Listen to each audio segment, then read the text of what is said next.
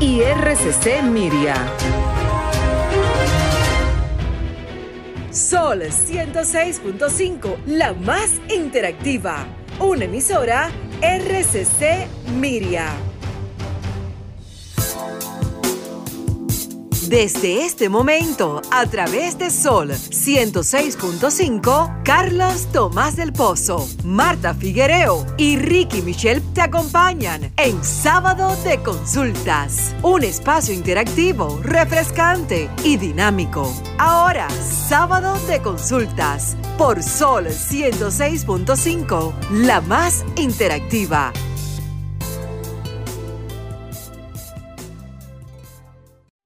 En sábado de consultas, cápsula de marketing.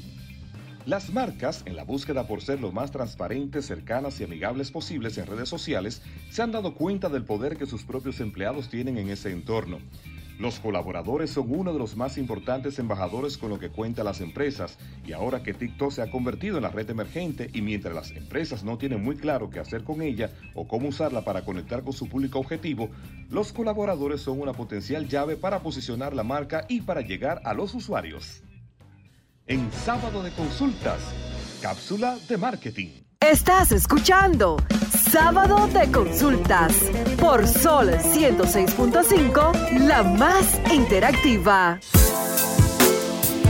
Señores, feliz tarde. Bienvenido a esta nueva entrega de Sábado de Consultas, el interactivo de la orientación a través de esta plataforma Sol 106.5, la más interactiva que llega hasta donde usted se encuentre. Nos puede seguir a través de la web de Sol, arroba Sol FM 106.5, así que punto .com, puede seguirnos por ahí. Como siempre, muy felices de estar en contacto con ustedes. Hoy estoy siempre acompañado de la bellísima Marta Figuereo y la voz que encanta, que está muy sacrificada por allá, por España. Quizá vamos a tenerla en algún momento del programa. Hola Marta, ¿cómo estás? Hola Carlos, buenas tardes, buenas tardes a todos. Eh, estamos a mitad, estamos ya avanzando, ¿verdad? Feliz de, de reencontrarnos de nuevo hoy, este sábado, al mediodía, con un contenido súper interesante e importante porque hemos pasado eh, dos semanas, una semana, eh, conversando sobre el tema. Así es que estén atentos para que sus preguntas para con la doctora que tendremos en esta tarde en sábado de consultas. Recuerden nuestras redes, la del programa es arroba consulta rd, a través de ella, tanto para Twitter, Facebook e Instagram, usted se puede poner en contacto con nosotros. Nuestras redes personales son arroba Carlos Tomás 01 para Twitter e Instagram. La tuya, Marta. En Instagram, arroba Figuereom, Figuereom, y en Twitter, eh, Figuereo Rayita Bajo Marta. Así es que eh, no está mi amiga Denisa, que en todas las plataformas tiene Denisa Ortiz, para que recuerden. Dice Meteorología, Marta, a propósito de que para esta tarde se esperan lluvias en algunas zonas del país, eh, principalmente hacia la región del Cibao y zonas fronterizas, debido a un frente, ¿verdad? A un frente, a un sistema frontal que estará aportando algunas lluvias en la zona, así que lo que tienen sus sembradíos, pero lo que tienen actividades al aire libre, deben mantenerse atentos porque es posible que llueva y como este es un país que el día más claro llueve, es posible también que no llueva. Exactamente, fíjate, anoche eh, yo me sorprendí porque hubo un fuerte aguacero, por lo menos en la zona donde resido, y no sentía ninguna ráfaga de viento y cuando veo tengo que cerrar las ventanas porque cayó un chaparrón bien fuerte. Bueno, hoy en nuestro espacio nosotros tendremos una en la consulta de salud una interesante conversación con la presidenta de la Sociedad Dominicana de Pediatría, la doctora Luz Herrera Brito,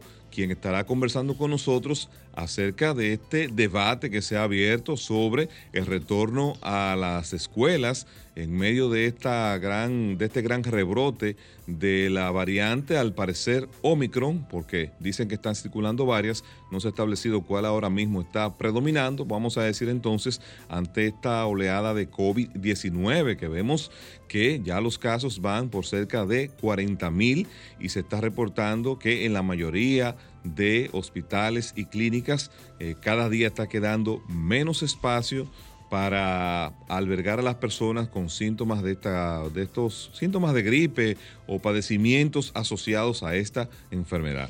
Exacto, y aunque muchas personas lo toman en cierto modo a la ligera, pero realmente si no es el Omicron, hay una fuerte gripe que ha costado a muchas, a muchas personas. Y al principio se decía que, bueno, es más leve si usted está vacunado, pero según estuve consultando y leyendo, el presidente de la Organización Mundial de la Salud eh, decía que no es tan leve. Uno dice que es leve porque no ve las estadísticas del principio cuando eh, a diario las estadísticas de, mortalidad eran exuberantes, exorbitantes, mejor dicho. Pero sí hay que cuidarse y sí hay muchos contagios. Eh, debemos eh, seguir el protocolo de cuidarnos y de cuidar a quienes nos rodean, porque al principio los hospitales decían tenemos el 30% de, de las camas, pero ya ese 30% ha ido subiendo. Afortunadamente, Marta, y, quiero también ya con esto entrar en, el, en nuestra mirada, que siempre hacemos al inicio del programa, donde nos referimos a temas eh, nacionales e internacionales y pasamos revistas sobre las innovaciones, tendencias o informaciones que acontecen en el mundo. Nuestra mirada de hoy la quiero dedicar a quedarnos aquí en nuestra isla, en Quisqueya la Bella, y abordar precisamente ese tema que, con el cual iniciaste. Yo pienso que eh, cuando el debate y el interés político se coloca por encima del interés general que es la salud de la población, eso tiende a crear eh, desvíos de la atención y tiende también a crear que la gente pierda la confianza en lo que va diciendo las autoridades con respecto a la evolución y el seguimiento a esta enfermedad y esta pandemia. Sin lugar a dudas, no se puede negar, porque eso se puede observar, se ha bajado la guardia, pero también eh, no se le puede dejar eh, todo a la decisión de una población que necesita seguir siendo orientadas y guiadas. Si usted pasa por el frente de una parada de guagua, la parada del metro, observa cómo se está movilizando el sistema de transporte público del país, usted rápidamente se da cuenta de que las personas están apiñadas en los vehículos, están uno al lado de otros eh, esperando abordar uno de los vehículos del transporte, eh, muchos de ellos sin mascarillas, otros con las mascarillas en la barbilla y otros con las mascarillas en muy malas condiciones. Hay una parte de la población que por más que quieran utilizar medidas de bioseguridad, eh, están expuestos a una realidad económica, a una realidad social. Porque señores, hablamos de que la gente use mascarillas y no estamos hablando del que está en una posición de aire acondicionado, que tiene quizás un empleo estable de alta remuneración o depende de su vida de un negocio, de una MIPYME que no está en la misma condición que ese trabajador que tiene que salir todos los días de su casa a buscarse la vida, que tiene que utilizar el sistema de transporte, pero que también está sometido a tener que comprar todos los días eh, una mascarilla que cuesta 20 pesos. Entonces, por eso usted ve que muchas veces la gente usa las mascarillas eh, desechables hasta por una semana con la creencia de que se está protegiendo, cuando en realidad no es así porque esa mascarilla va reteniendo una gran cantidad de esa carga viral que se mueve en los sistemas de transporte públicos, en las paradas o donde quiera que se juntan muchas personas y él no puede disponer de todos los días comprar una mascarilla para él, para la mujer, para sus tres hijos porque tienen que salir a diferentes actividades. Ahí tiene que intervenir la mano del Estado porque no se le puede dejar toda la carga económica que significa afrontar el COVID a la población. Y esa carga económica, por ejemplo, también lo vemos reflejado en los casos de esas personas que tienen que hacerse una bendita prueba para saber si tiene COVID. En una casa, por ejemplo, de cinco miembros, si hay tres con síntomas de que tienen COVID y tienen que hacerse las pruebas, tienen que disponer de 6 mil pesos cada uno si tiene seguro privado. O de lo contrario, es, es cierto que las pruebas son gratis en un hospital. Pero ¿qué significa usted irse a un centro a hacer una prueba? ¿Cuántas horas tiene que dedicarle? qué tiempo de espera tiene que pasarse allí y quizás en unas condiciones también que si no lo tenía el COVID, fácilmente lo va a conseguir, porque, señores, el COVID-19 en sus diferentes variantes, la vía principal de contagio se da en los lugares cerrados donde hay grandes aglomeraciones de personas. Y si ese tema no se le presta atención y se le da un acompañamiento, porque también se le ha dejado eso a los centros comerciales, la responsabilidad exclusiva de que ellos tengan que exigirle a las personas en sus establecimientos, distanciamiento, uso de mascarillas, hacen el esfuerzo. Se estableció el tema de la solicitud de la tarjeta de la vacunación. Hay algunos centros comerciales, muy pocos, que todavía lo mantienen. Hay otros que han retirado de hacerlo, porque eso es una labor que debe ser acompañada por las autoridades de salud, no dejarle ese problema solo y exclusivamente al centro comercial que tiene que tener una relación con sus clientes. Pero llega un punto que el centro comercial, que su interés es vender, no se va a dedicar a hacer la labor que le corresponde a las autoridades de salud. Entonces es evidente que las autoridades de salud no se prepararon para la etapa que estamos viviendo y ahí estamos viendo un desborde de la eh, de, esta situación, de esta enfermedad. ¿Por qué no se prepararon? ¿Y a qué me refiero, señores?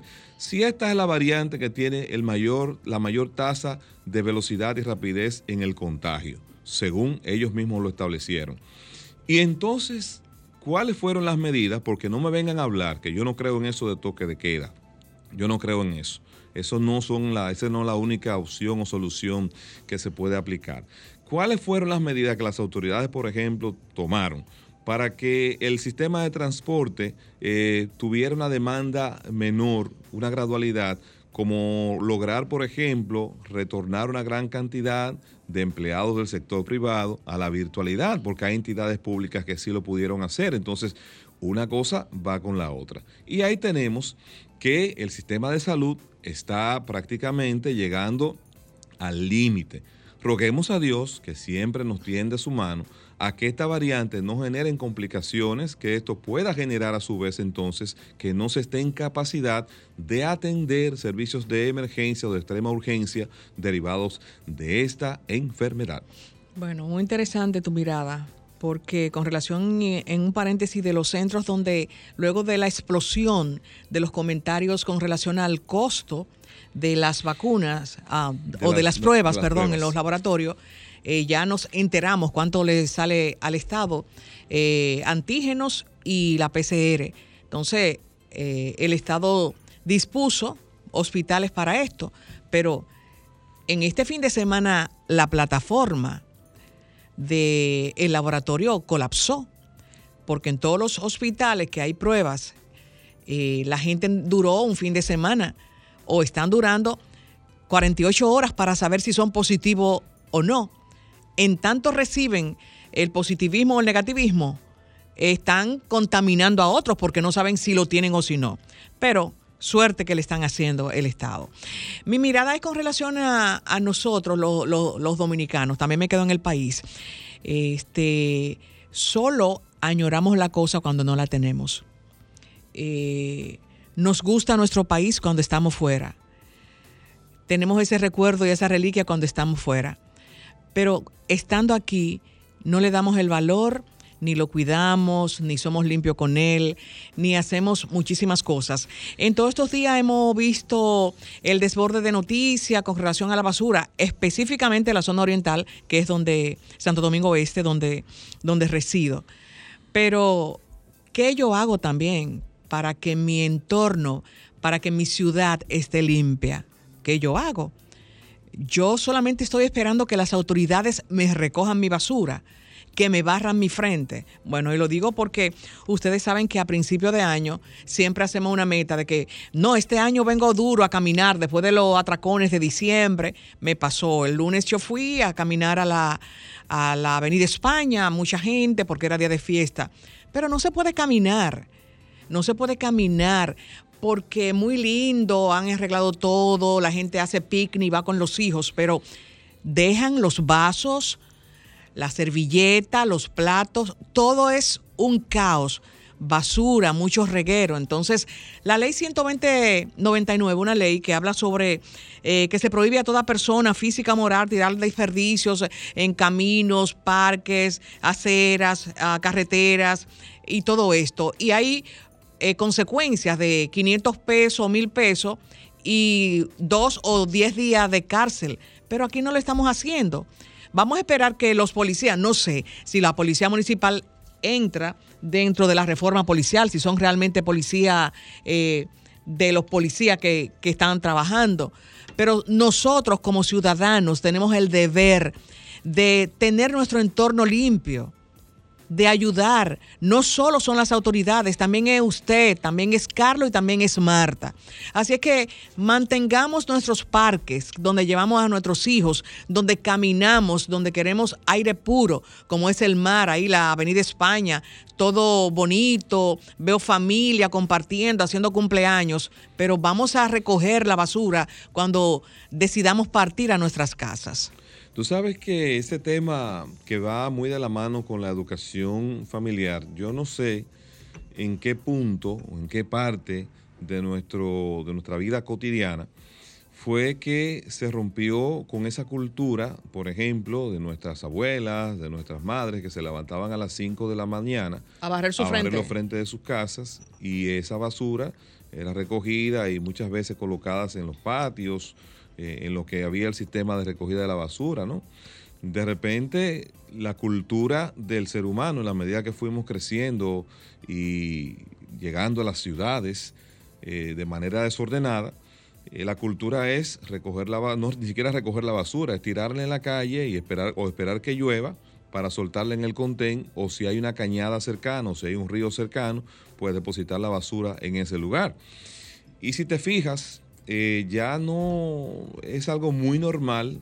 Personas de 30, 40 años de edad, 50 años de edad, van en un vehículo lanzando los desperdicios hacia la calle. Yo lo he visto y hasta botella. Lanzan las botellas, es como un deporte, delante de niños. Entonces, ya esto es una labor que compete prácticamente al ámbito de la educación familiar. Y hay, perdón, y hay burros manejando que suben la basura en el carro y donde el carro, donde cae, ahí la dejan. Así es. Entonces, eh, por ejemplo, uno de una manera sencilla puede ayudar en ese sentido con los niños. Cuando uno ve acciones como esas, yo prácticamente siempre eh, lo hago. Le digo, el que hace eso es un puerco, pero no un puerco de los que están, eh, utilizo una palabra más fuerte, no la voy aquí a mencionar en radio, pero para que el niño entienda que esa conducta es incorrecta y debe sentir aprensión y vergüenza. De, ya se desapareció hace mucho tiempo la educación de coloca la basura en el zafacón, pero que ese es un tema de la casa, es un tema de la casa y hoy vemos nosotros entornos sociales muy bonitos, pero ya eh, lamentablemente al lado eh, lo que tú ves es la cantidad de basura extraordinaria. Tú sales, por ejemplo, de Santo Domingo hacia el interior y ya tú vas viendo cómo en los pueblos, en la, en la vía principal de la autopista Duarte sobre todo, tú ves lugares donde ya la gente va tirando la basura ahí como, como, como si nada. O sea que vamos a ver, nosotros vamos ahora a una pausa y cuando retornemos ya estaremos en la consulta de salud. Estás escuchando Sábado de Consultas por Sol 106.5, la más interactiva. Retornamos al interactivo de la orientación. Recuerden que sin salud no hay felicidad ni economía familiar que resista y es por eso que este espacio se enfoca en la orientación. Como dijimos al principio, nosotros vamos a conversar con la presidenta de la Sociedad Dominicana de Pediatría.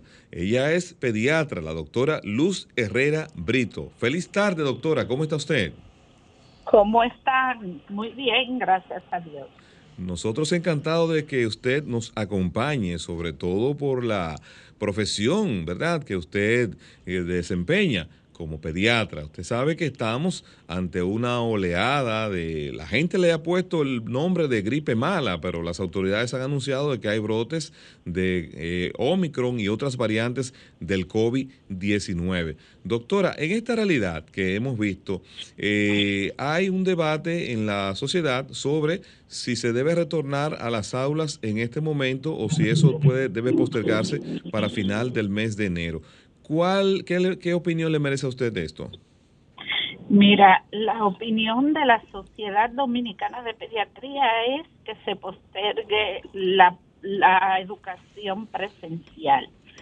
Entendemos que es necesario eh, que los niños estén en las escuelas por la parte de la salud mental y emocional, pero en este momento, dado a cómo está la tasa de contagio en el país, recomendamos que esperar al menos dos semanas y en dos semanas valorar. ¿Por qué? Porque las escuelas nuestras no tienen en su gran mayoría las condiciones. Emma, no tienen agua para lavarse las manos se dificulta muchas veces la logística de que el alcohol, que la mascarilla, que también la ventilación es un problema. Y por eso nosotros recomendamos esperar que baje un poco la situación.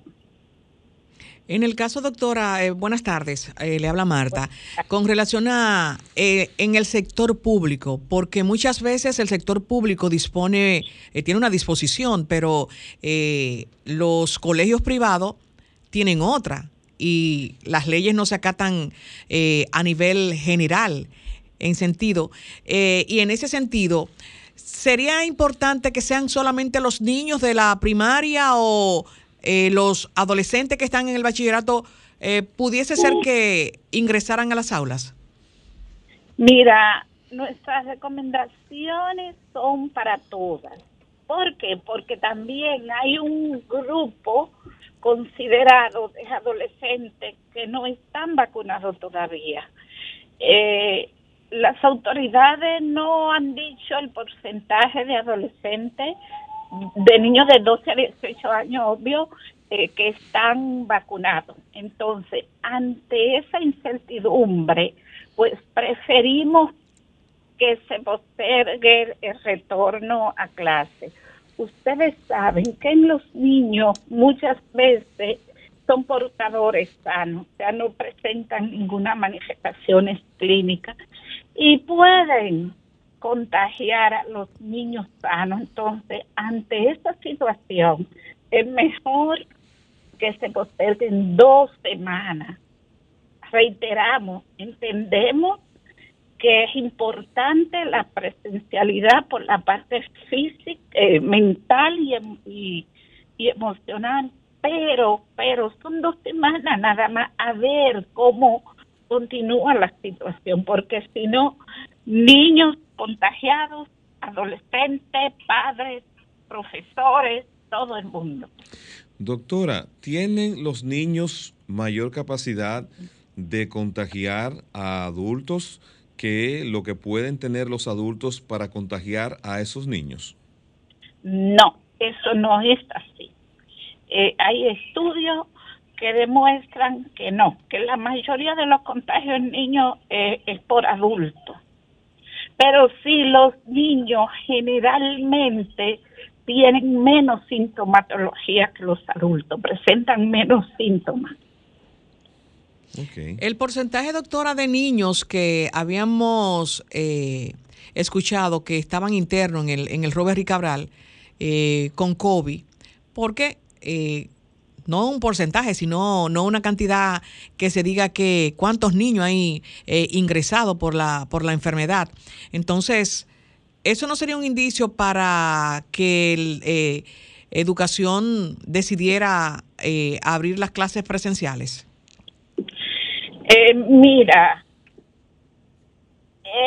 no creo que ese sea el, el mejor parámetro para tomar en cuenta porque eh, los niños, los menos son los que se ingresan, pero El, eh, hay muchísimos niños que están siendo manejados en la casa. O sea que el parámetro de niños ingresados en Roberry, aunque es el hospital número uno de referencia nacional, no creo que sea tan, tan confiable. Doctora, yo creo, no sé si entendí mal, si no existe la misma, eh, el mismo porcentaje de posibilidad de que un niño pueda contagiar a un adulto, eso fue lo que entendí, ¿verdad? De acuerdo a su respuesta. Eh, ¿Me confirma esa parte? Mira, lo que yo te, respondí es que hay la teoría de que los niños son más contagian más que los adultos. Entonces, lo que te decía es que, que no es así, porque había hay una teoría que dicen que son vectores eh, para contagiar a los adultos es por el tema de que muchos niños no presentan sintomatología, pero generalmente quienes están en la calle y, y, se contagian y los llevan a los hogares son los adultos. Ok, ok, ya, ya comprendí esa, esa parte. Comprendí. Sí, ya esa parte la comprendí. Doctora, con respecto a la vacunación, por ejemplo, se había decidido vacunar los niños mayores de 5 años. Eh, la población que está por debajo de 5 años, eh, ¿qué nivel de riesgo pudiera tener, por ejemplo, en esos centros educativos que tienen que asistir, donde, en los lugares donde los cuidan, que no están vacunados, por supuesto?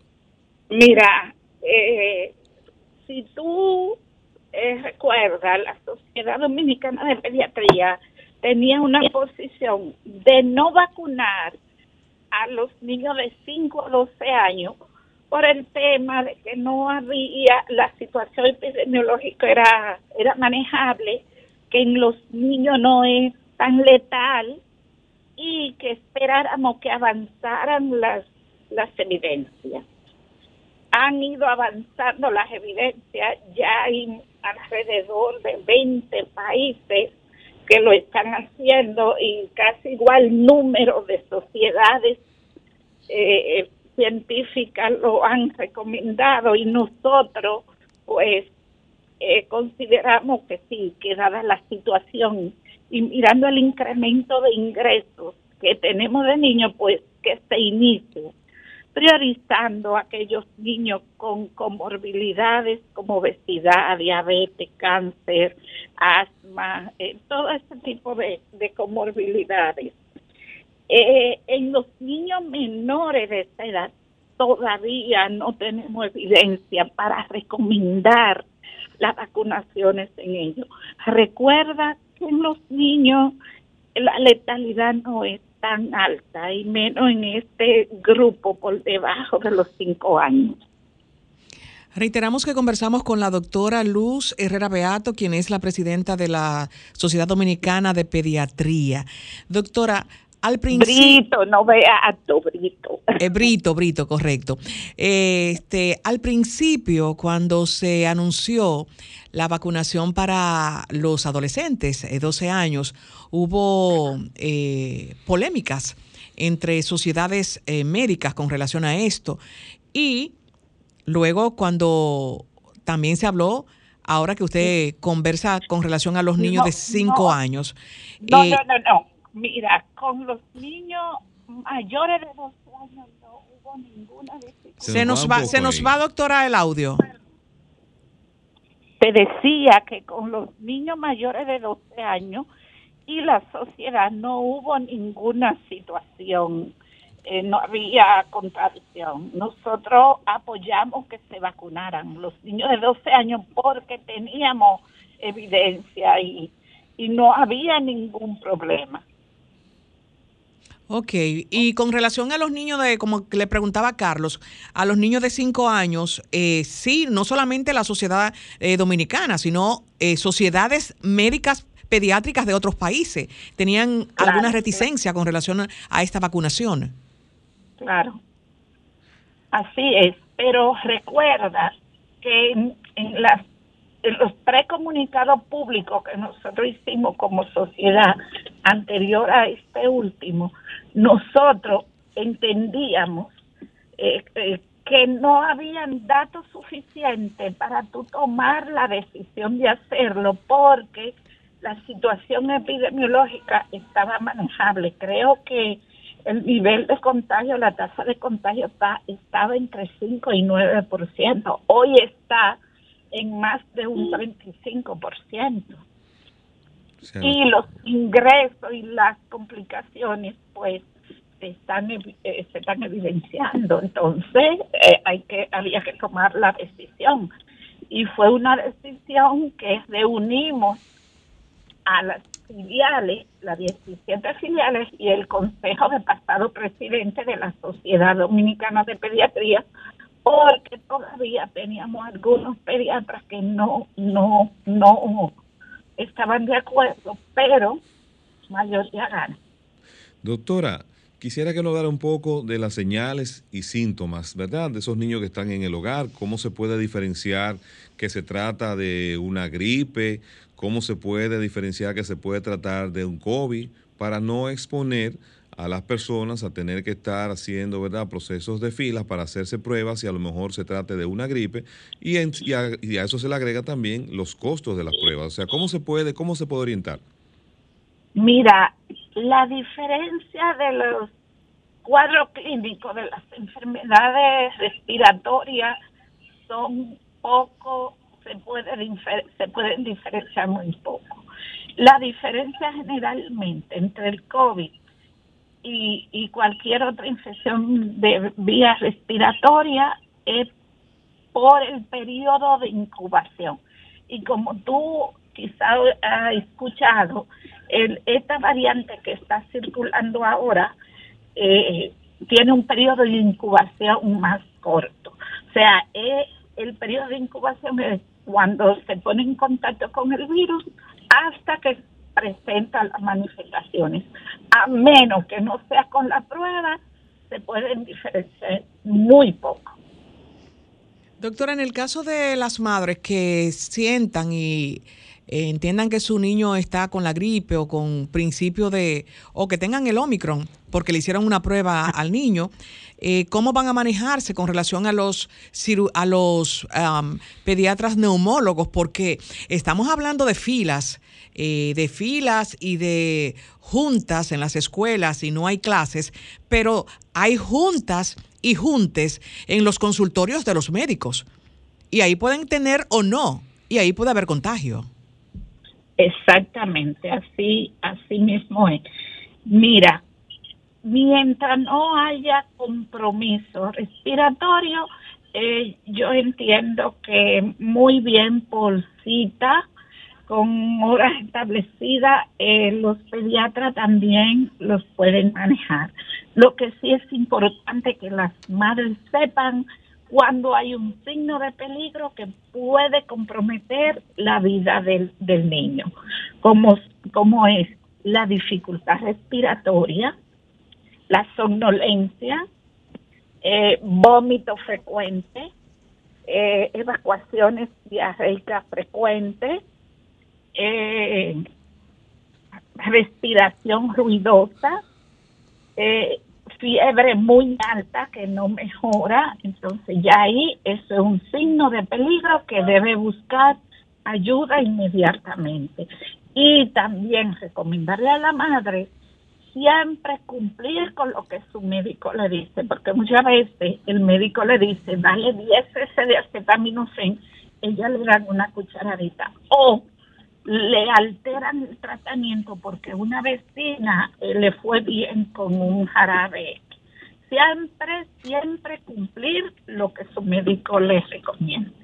Muy bien, estamos conversando con la doctora Luz Herrera Brito. Ella es presidenta de la Sociedad Dominicana de Pediatría. Si usted está interesado en hacer su consulta, este es el momento porque con nosotros su consulta es gratis.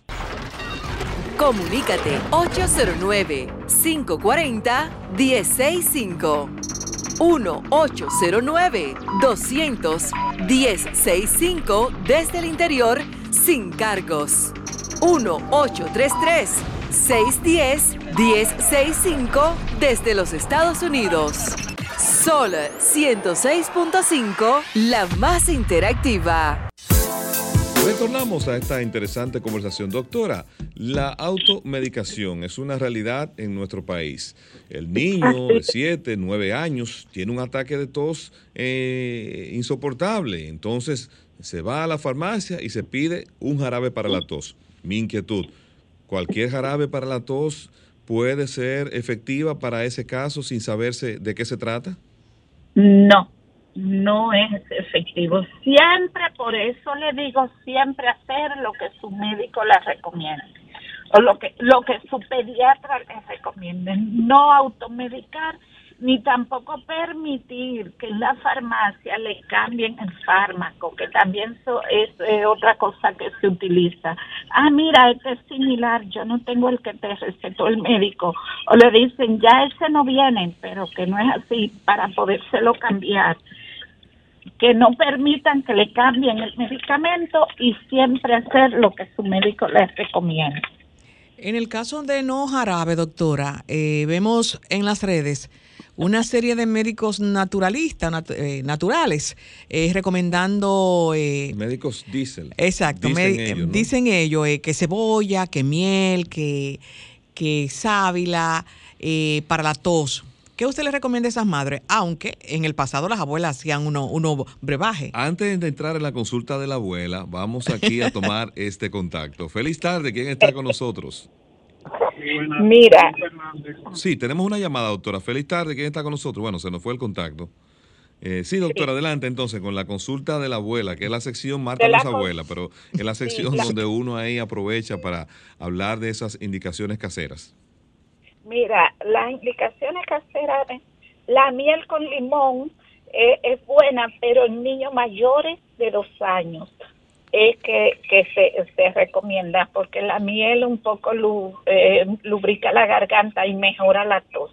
Es el único jarabe así natural que incluso en estrategia eh, recomendada por la Organización Panamericana de la Salud, como es AIEPI, Atención Integral a las Enfermedades Prevalentes de la Infancia, cuenta este, de los pocos remedios caseros.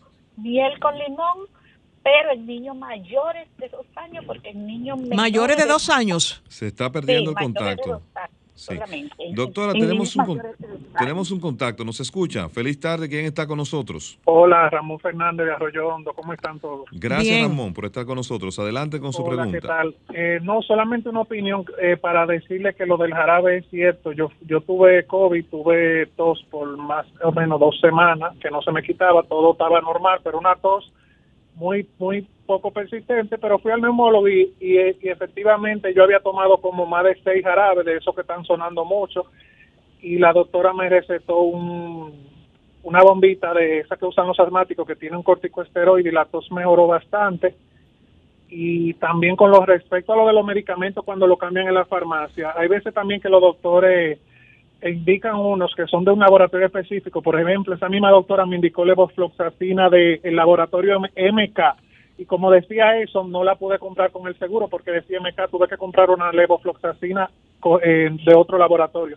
Entonces, no sé si ahí también eh, importa mucho cuando es un compuesto como este o si es o si ella se refería cuando te daban algo similar eh, con relación a los síntomas, que quitaban los síntomas, que te daban otro compuesto, por ejemplo. Gracias. Ok, gracias a usted por su opinión y comentario. La doctora entonces le va ahora a responder. Ok, doctor está ahí, ¿verdad? Sí, estoy aquí. Bueno, el, el, amigo oyente hacía en su última parte de la pregunta, una, vamos a tomar este contacto y lo voy a anotar ahí para volvérselo a cuestionar a usted, doctora. Feliz tarde, ¿quién está con nosotros? Sí, buenas tardes, Milagro Ventura. ¿De dónde nos llamas? Mire, eh, estoy consultando por un nietecito que tengo. Él tiene tres años. Él a veces presenta deficiencia respiratoria porque, como dicen popularmente, se aprieta. Eh, eh, antes de ayer me le dio una fiebre de 38.5 y en la noche me pasé en la noche bajando la temperatura con medios físicos también le administré acetaminofén y para la tos estuvo tomando un resfridol. hoy no ha hecho fiebre. Desde ayer en la tarde ya no hace fiebre.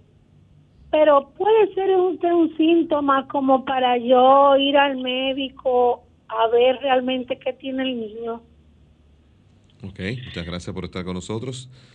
Doctor, entonces el señor decía, una cosa es el cambio de un medicamento porque el laboratorio sea diferente en la farmacia y otra cosa es el cambio de componentes del medicamento que ha sido prescrito. ¿Es así? Eh, es así. El, el, medicamento que ha sido prescrito, pero también encuentro raro que en la ARS no es verdad que no cubren eh, un medicamento, ejemplo la ciprofloxacina, como era porque era del laboratorio tal.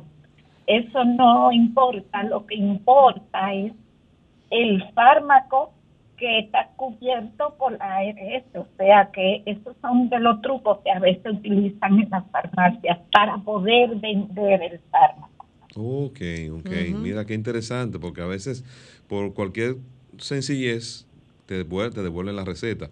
En el caso entonces de la señora que acaba de llamar con su nietecito, la consulta de que el niño ha presentado síntomas de es asmático, fiebre, que si se recomienda que lo lleve al médico.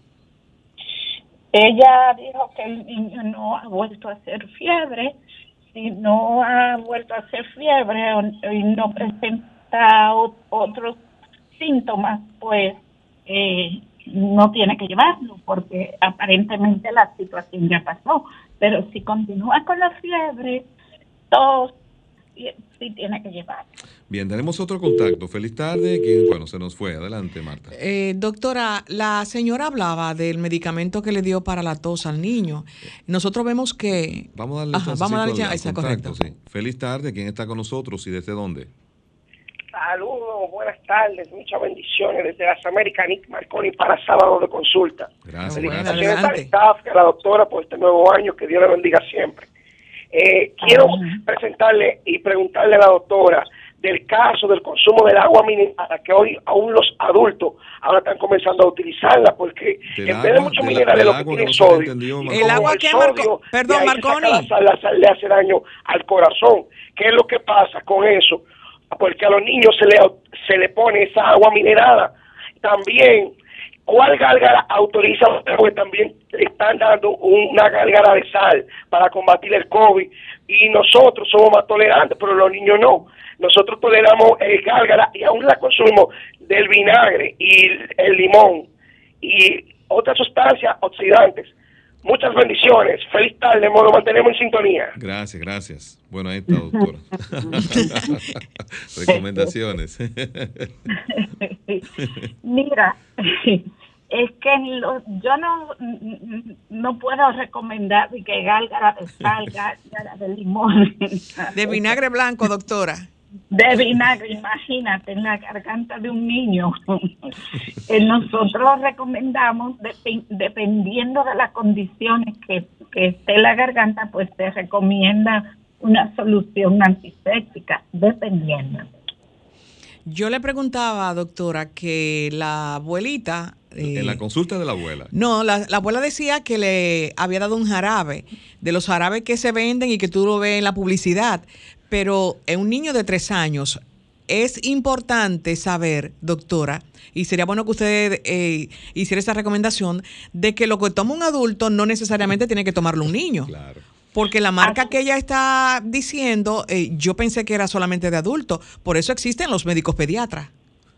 Exactamente. Y también los antitusivos en los niños principalmente de cinco años están contraindicados.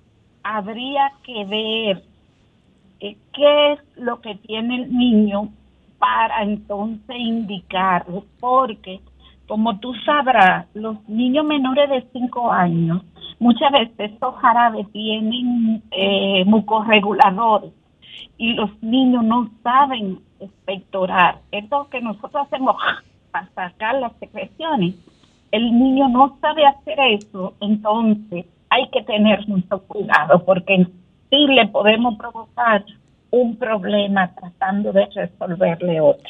Vamos con este contacto. Feliz tarde. ¿Quién Buenas está con nosotros y desde dónde? Buenas tardes, Luisa, kilómetro 3, autopista Duarte. Gracias, Saludos Luisa. para todos. Gracias. Yo tengo 67, 67 años. Yo estaba escuchando al caballero que estaba diciendo de la galgara de sal, que esto, que lo otro y que lo otro. Yo toda mi vida he sido incrédula con esos cuentos de camino. Porque tengo que decir que un, con, con un virus de algo tan fuerte, la sal lo puede matar a simple, a simple gálgara. Señores, cuidémonos de otra manera, regalamos precavidos. Bueno, excelente, excelente aporte. Doctora, eh, vamos a tomar este contacto. Feliz tarde. ¿Quién está con nosotros y desde dónde? Víctor Peña, Ok, ¿de qué sector nos llamas? San Jerónimo. Ah, gracias. Sí, ¿qué tal? Una pregunta para la doctora. Yo quería saber si lo- los lavados que indican de solución salina para la sinusitis, si funcionan, y también si hay alguna diferencia al expectorar en botar el, lo que se expectora o tragárselo, porque generalmente en la calle se usa que hay que botarlo, pero una doctora me dijo que no hay diferencia, que uno no se infecta más, por ejemplo, por tragárselo. Gracias. Ok, gracias. Doctora, cuéntenos sobre ese último particular. Sí, los, los lavados de solución salina en los niños para la congestión nasal, nosotros los, los recomendamos. Es lo más recomendable. Y con relación a, la, a las expectoraciones, pues es de ti que sale, entonces eh, es- eh, eh, no, no hace daño que te la tragues. Ok, muy bien. Doctora Herrera Brito, si usted tiene algún mensaje para los miembros de la Sociedad Dominicana de Pediatría, por favor aproveche este momento y nos deja sus vías de contacto para cualquier pregunta que surja de los amigos oyentes. No, para los miembros de la sociedad de pediatría es reiterarle aplicar las medidas preventivas en su consultorio, orientar a las madres sobre las medidas preventivas y los signos de peligro para que sepan cuándo ir inmediatamente a, a su pediatra. Bueno, muchísimas gracias. ¿Su vía de contacto, doctora? Eh, ya ustedes la tienen. De acuerdo. ¿En qué centro usted, eh, si tiene centro, consultas, en qué lugar? No, No. yo solamente eh, Robert. Cabral y Hospital de la Mujer. Bueno, pues muchis- Privada no tengo. muchísimas gracias, doctora, por acompañarnos en esta tarde. A ustedes, amigos oyentes, mantengan la sintonía, porque aunque en el Cibao hay dolor, hay que hablar de pelota. Estás escuchando el interactivo de la orientación, sábado de consultas. En sábado de consultas, calendarios deportivos, calendarios deportivos. Estamos en el calendario deportivo. Decía antes de la pausa que aunque en el Cibao hay un gran dolor, tenemos que hablar de pelota y con nosotros un joven profesional de la crónica deportiva que yo admiro y respeto, Mr. Cristian Rojas. Hola Cristian, ¿cómo estás? Saludos, saludos hermano, un abrazo, un abrazo para todo el equipo, saludos también a la audiencia. Gracias. Eh, pues el país está en pelota, menos en el Cibao. Porque, Bueno, bueno, al bueno, menos. Pero están tranquilos como quiera. Cristian. eh, acataron las leyes. Exacto. Tú sabes, Cristian, que este torneo pues eh, se ha mantenido muy interesante desde el principio. El COVID-19 también en el deporte local ha tenido sus efectos. Y quisiera saber, Cristian, qué esperanza de celebrar tienen las Águilas de si el Licey podrá sobrevivir lo que le espera. Bueno, probabilidades de celebrar, las águilas tienen cero. Ya en el día de ayer, los Tigres le dieron la estocada final, quizás también eh, ese último gran gusto que podrían tener los Tigres, aunque los Tigres tienen posibilidades, pero el, el futuro de ellos está en sus manos y en sus manos es ganar los partidos que le quedan. Por ejemplo, eh, con la victoria de ayer de las Estrellas, que de hecho ayer los fanáticos de los Tigres y de las Águilas necesitaban una derrota de las Estrellas Orientales. Eso no sucedió. Ahí se complicó un poco el panorama para los Tigres, pero eh, los Tigres, las últimas dos jornadas han sido alicientes para ellos, porque ganar a los gigantes en un noveno episodio con un batazo dramático de Jervin Mercedes y ganarle ayer a las Águilas y no solo ganarles, sino descalificarlas, pues yo creo que eso a nivel emocional, a nivel anímico, eh, es positivo para los Tigres. Ahora, ellos tienen un, un reto difícil eh, de suma importancia en el día de hoy, porque si los Tigres pierden y hay combinación de victoria de las Estrellas Orientales y de los Gigantes del Cibao, se acabó el round robin ahí mismo, porque automáticamente eh, llegan a 10 victorias y los Tigres quedarían fuera de posibilidad de llegar a 10 victorias y las reglas del torneo en cuanto al round robin dicen que automáticamente dos equipos clasifican a la serie final, se detiene el round robin ya con los dos clasificados porque al ser una, una serie, el round robin, el objetivo es que dos equipos clasifiquen, por ende, como no es una temporada regular, no hay que jugar los 18 partidos que están establecidos para definir el criterio de los dos que van a la serie final. Entonces, los Tigres hoy, que ya han eh, revelado el lanzador que irá hoy, que es eh, Brandon Lawson, no le ha ido muy bien, entonces ellos van al Julián Javier. La misión de los Tigres es ganar ese partido en el día de hoy y entonces mañana ellos van ante las Águilas, pero uno de los dos va a perder en el partido entre estrellas y gigantes. Por ende, ellos todavía tendrían vida, estarían con chance de ganar y el último día de la fecha, que es el lunes, el juego 18, iría ante las estrellas orientales, lo que significa que sería o estaría al alcance de los Tigres la clasificación, pero ellos tienen que ganar sí o sí todos los partidos que le quedan para tratar entonces de ver cómo puede clasificar y destronar a uno de dos equipos que parecían eh, prácticamente imposible que se quedaran. En el caso de los gigantes, mucho más. Pero si pierden del Licey en el día de hoy, el escenario para los gigantes se podría estar complicando un poco luego de ser el escenario más favorable para equipo alguno en la temporada en, este round robin de la temporada de Lidón. Cristian, en 30 segundos, ¿cuál tú crees que sería el deseo de los, de los fanáticos aguiluchos de que esta serie final sea entre cuáles equipos? Bueno, los fanáticos aguiluchos, lo que les encantaría sería devolverle el favor a los Tigres del Licey mañana en Santiago, porque, bueno, y sería algo, sería una satisfacción doble. Primero, porque le pagarían con la misma moneda de la que le pagaron los Tigres del Licey ayer en el Estadio Quisqueya, donde de hecho se volvió una fiesta para la fanaticada azul, incluso hasta en la cabina de narración.